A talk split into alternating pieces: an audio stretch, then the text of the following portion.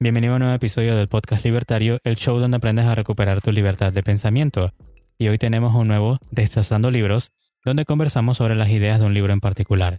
Estoy aquí con mi amigo Fer, el LAMCAP estoico, y yo JC, que soy estudiante de objetivismo y minarquista. Si estás escuchando por primera vez, recuerda darle al botón de seguir en Spotify, Apple Podcast y suscríbete en iBox o YouTube. Y también síguenos en Instagram como Podcast Libertario. Entonces, ¿qué es Destazando Libros? Bueno, cada uno de nosotros eligió el capítulo de un libro y ahora vamos a destacar la idea principal del autor o lo que cada uno de nosotros entendió. Entonces, el libro que vamos a destazar hoy es El capitalismo, el ideal desconocido de Ayn Rand. Entonces, como conocen, ella es un genio de la literatura universal. Sus novelas han vendido millones de copias y han sido traducidas a más de 20 idiomas. Su obra maestra, La rebelión de Atlas, fue publicada en 1957 y ha vendido también millones de copias y es más popular hoy que nunca. Pero hoy no vamos a hablar de ficción, sino que vamos a hablar de uno de sus ensayos filosóficos, que bueno, está compuesto por otros autores también que dieron su aporte para tratar todo lo que es el tema de cómo descubrir este ideal desconocido que es el sistema capitalista, ¿no? Entonces, Fer, ¿cómo estás hoy? Hoy estoy muy bien. Y el capítulo que yo elegí, siento que al menos a mí me gustó mucho, siento que a muchos les va a gustar y van a ver algunos que tal vez ya lo conocen y han tocado el tema y les disgusta. Pero hoy vamos a entrar y vamos a desmentir ciertas nociones y relatos que la verdad son falsos y es acerca de la revolución industrial, el capítulo 8, los efectos de la revolución industrial sobre las mujeres y los niños.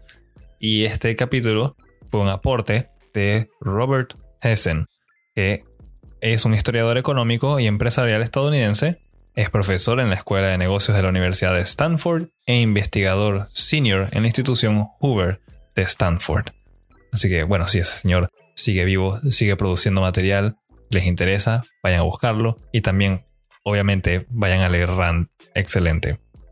Entonces, para empezar, lo dividí en las dos porciones: a niños, mujeres, ambos en la revolución industrial. El primero, el trabajo infantil y la revolución industrial. Y solamente al mencionar eso, las personas ya deben estar pensando: oh, no puede ser, qué terrible, niños trabajando esa revolución industrial suena asquerosa. Pero hoy vamos a ver que la verdad no era para nada malo y en verdad era la salvación para muchos niños. Y es que como las fábricas en ese momento y la industria fabril en ese entonces permitieron a miles de niños tener un sustento de vida que de otra manera no hubiesen podido tener. Muchos se estima que no podrían haber llegado siquiera a la adolescencia porque se morirían de hambre o por falta de o cumplir otras necesidades como medicamentos o un techo que los proteja del frío. Recordemos que esto empezó en Europa, en lugares muy fríos, pues si no tienes dónde dormir con un fuego o algo que te caliente, te da hipotermia y hasta ahí llegaste. Así que esto es cuestión de vida o muerte. Y de nuevo, si bien esto suena terrible hoy día para quienes nos escuchan muy cómodos de sus casas mientras trabajan por medio de sus computadoras, digo que hay que tener perspectivas. De nuevo, esta era la solución para estas personas. Es una parte de una realidad innegable que muchos niños y niñas aún hoy día no tienen algo para comer antes de dormir. Y si hay algún zurdito por ahí escuchando, hola, espero que estés disfrutando todo esto. Pregúntate a ti mismo que estás escuchando. Y bueno, también si no eres un zurdito, tal vez eh, todavía piensas que la revolución industrial con lo del trabajo infantil fue algo terrible y hoy día lo podemos ver de esa forma porque los tiempos cambian si hubiese sido tú en esa situación, ¿preferirías haberte quedado a la merced del campo con escasos recursos y posiblemente una terrible cosecha? Porque no había muchísima tecnología. Labrar la tierra tenía que ser manual, no es como que nada más pudieras poner a un niño en un tractor, mover una palanca y todo se hacía tranquilamente y utilizar un montón de abonos y técnicas de cultivo orgánico para que todo fuera saludable, porque así te lo pintan, pero no es así en la naturaleza las cosas no simplemente crecen porque las tocaste y les hablaste bonito, como eso de cántale a las flores para que crezcan más fuertes. Eso no funciona. Suena bonito, pero eso no funciona si estás tratando de alimentar a una familia aún de solamente dos, tres niños. Mucho menos vas a poder si tienes muchos más hijos. Y si son una comunidad, va a ser aún más difícil. ¿Preferirías ese destino en el que técnicamente no tenías alguna alternativa o irte a trabajar a una fábrica por un salario que te permitiese tener un techo, calor y comida todos los días. Tal vez no fuese mucho, pero es la diferencia para muchos niños de esa época entre la vida y la muerte. Y es la diferencia, tristemente, pero es una realidad para niños y niñas de países de tercer mundo que simplemente tal vez ni siquiera tienen padres. Suena feo la idea de que los niños trabajen, pero digo, si no hay ninguna alternativa y nadie más que se haga cargo de ellos, son cosas que ellos pueden decidir hacer, claro. Y bueno, es que la historia productiva del ser humano es esa, la hemos mencionado en episodios anteriores, y es que salir de nuestro estado natural, que es miseria, solamente se puede lograr por medio del trabajo con esfuerzo e inteligencia para poder pasar no solamente de sobrevivir, sino a realmente vivir, superarse y disfrutar de la vida. Porque no siempre ha sido disfrute, no, no ha existido en el pasado momentos en los que la gran mayoría de la población mundial pueda simplemente decidir vamos a ir a vacacionar y vamos a un hotel de playa, qué económico, qué bonito. Todo esto lo logré trabajando en un restaurante que paga salario mínimo. No siempre ha sido así y todo tuvo que haber pasado por muchos procesos de desarrollo. Y la revolución industrial fue eso. Yo he escuchado muchas personas quejarse de que los capitalistas son malos, pero ¿saben qué? La verdad yo no he visto que en los países más desarrollados los niños tengan que ir a trabajar. Sus antepasados ya pasaron por ello y por medio del ahorro y capitalismo han evitado que sus descendientes tengan que pasar por esa misma difícil situación. Y de nuevo, estamos en la semana del capitalismo. Para mí, eso, ese pequeño acto de voy a sacrificar solamente un poquito de ahorro voy a ahorrar algo, no me lo voy a gastar todo y quiero heredárselo a mis hijos o a los hijos de mis hijos. Y esto es parte del sistema capitalista. Es, es un egoísmo que es moral, es ético. Yo amo a mi familia, yo amo a mis amigos, quiero dejarles algo para ayudarlos y que no tengan que pasar dificultades. Para mí, eso, que esas personas de la revolución industrial que nuestros antepasados hicieron para que nosotros estemos vivos hoy día cómodos, es un maravilloso acto de amor. Y en el asunto de cuando dicen, no, es una labor forzada. Los niños eran forzados o a mí me fuerzan a trabajar. La última vez que yo revisé, uno va a trabajar voluntariamente y firmas un contrato laboral. Si no te gusta, eres libre de simplemente buscar otro empleo o quedarte en casa y empezar algo desde cero. Nunca he visto a, por ejemplo, Ronald McDonald ir de puerta en puerta con una escopeta diciendo, ven a cocinar hamburguesas o te disparo, niño. Nunca ha sucedido eso. No está sucediendo y nunca va a suceder. Porque, de nuevo, en el capitalismo, esa no es la forma en la que las cosas funcionan. No trabajamos por coerción, trabajamos por voluntad. Pero sí sé de ciertos grupos con algo llamado como campos de concentración o campos de trabajo forzado, como gulags. Creo, y tal vez estoy mal, no sé, corrígeme tú JC, tú sabes, tal vez estoy pensando cosas que no son quien, podría ser, ¿no? Tal vez nacionalsocialistas y otros algo como comunistas. Yo, yo creo que ellos tenían algo así como que forzaban a las personas a trabajar y... Pero no, no, ellos son los buenos del grupo, tú sabes, ¿no? Al menos eso dicen, a pesar de que la historia demuestra todo lo contrario. En fin, la hipocresía. Y bueno, si quieren más pruebas, tal vez podrían visitar su país tercermundista, paraíso socialista más cercano y cada vez más cerca de ti, y preguntar a los niños famélicos que trabajan en las calles si prefieren eso o vivir en el terrible norte capitalista americano o europeo, donde los niños la pasan terrible, tomando decisiones difíciles como ¿Qué cinco videojuegos para la última consola voy a pedir para mi cumpleaños?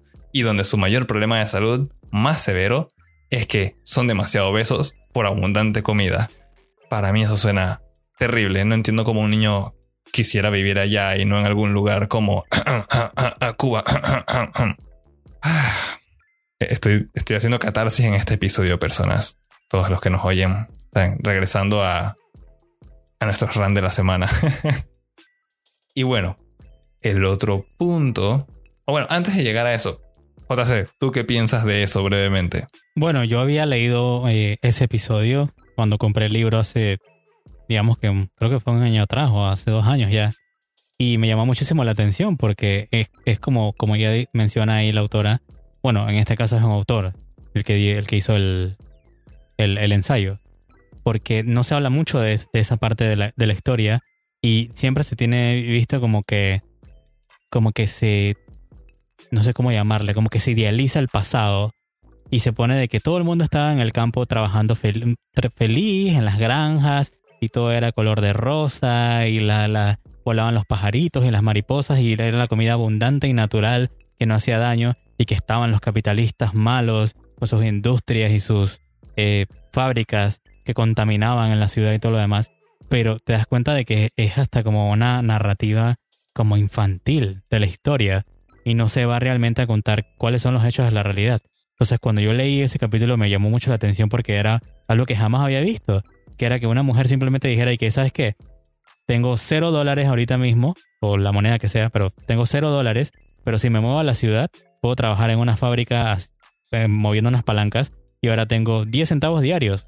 Y tú dirás de que, bueno, pero eso no es nada. Pero para ella significaba, como tú dijiste, la vida o la muerte. O sea, ahora yo no tenía que trabajar 14 horas en el campo para ver si me moría de hambre y que, mi, que mis hijos no, no pasaran de los 5 años porque se morían. Pero ahora sí tenía la seguridad de con esos 10 centavos diarios podía asegurar una gasa de pan y si ahorraba podía comprar más cosas y tener, eh, qué sé yo, agua caliente o cosas que jamás podía haber tenido antes. O sea que sí es importante de alguna forma el contexto histórico, pero pareciera que la gente nada más le da la importancia o lo, o lo saca a relucir cuando le conviene. Y cuando no le conviene te dice que no, es que no importa el contexto histórico. Que la vida era mucho más tranquila y todos vivían en una gran casa en la pradera.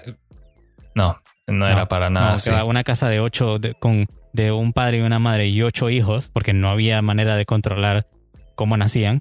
Y que, qué sé yo, la, de los ocho niños nada más te, te sobrevivieran dos. No creo que fuera algo muy eficiente o algo muy, muy feliz. O sea, que tus hijos se murieran y ni siquiera alcanzaran la adolescencia. Eh, eso me parece algo muy trágico.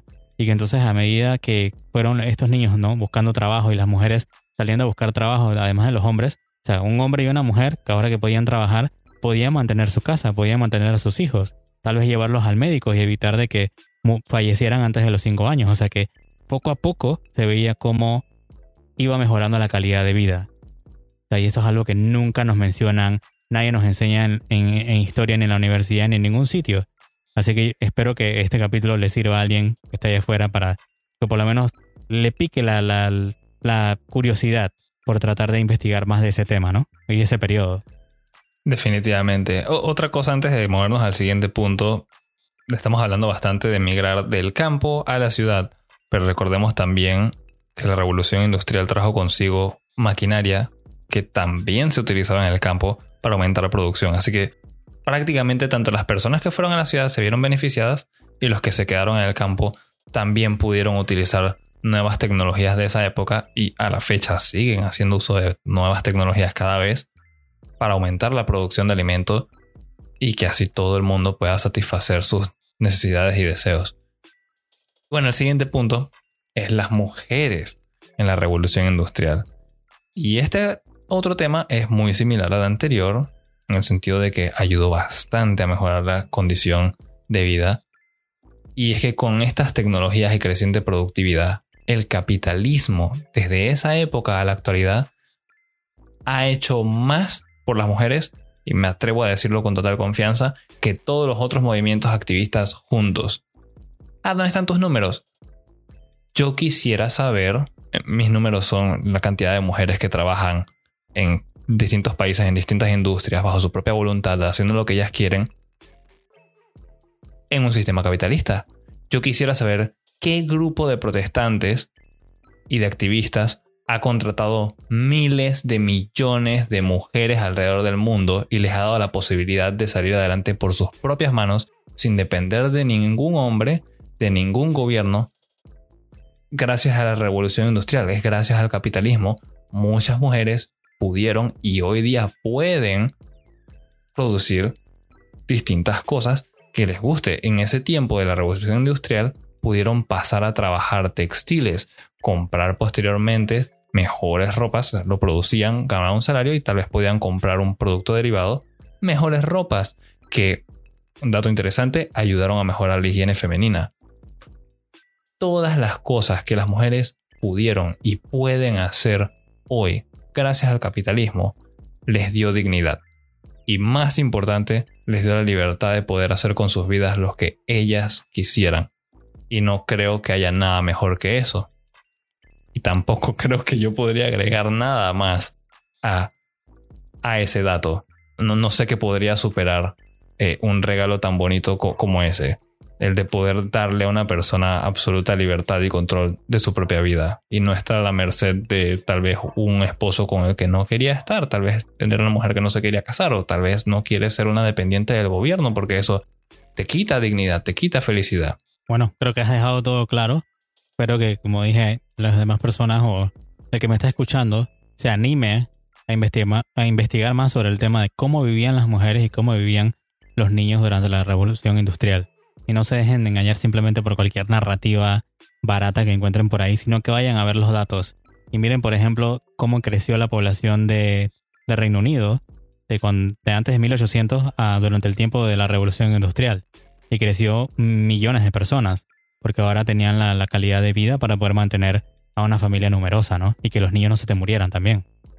Bueno, entonces vendría yo con mi capítulo, que es el capítulo número uno, que se llama ¿Qué es el capitalismo? No nos vamos a demorar mucho porque digamos que lo que queríamos más ver era ver ese capítulo que tenía Fer porque era el que más me interesaba. Así que este va a, tener menos cosas, pero yo sí voy a leer textual citando a, a Ran en esta parte del capítulo, ¿no? Entonces ella empieza diciendo esto. Hay tan solo dos preguntas fundamentales, o dos aspectos de la misma pregunta, que determinan la naturaleza de cualquier sistema social. El sistema social reconoce los derechos del individuo y el sistema social prohíbe el uso de la fuerza física en las relaciones humanas.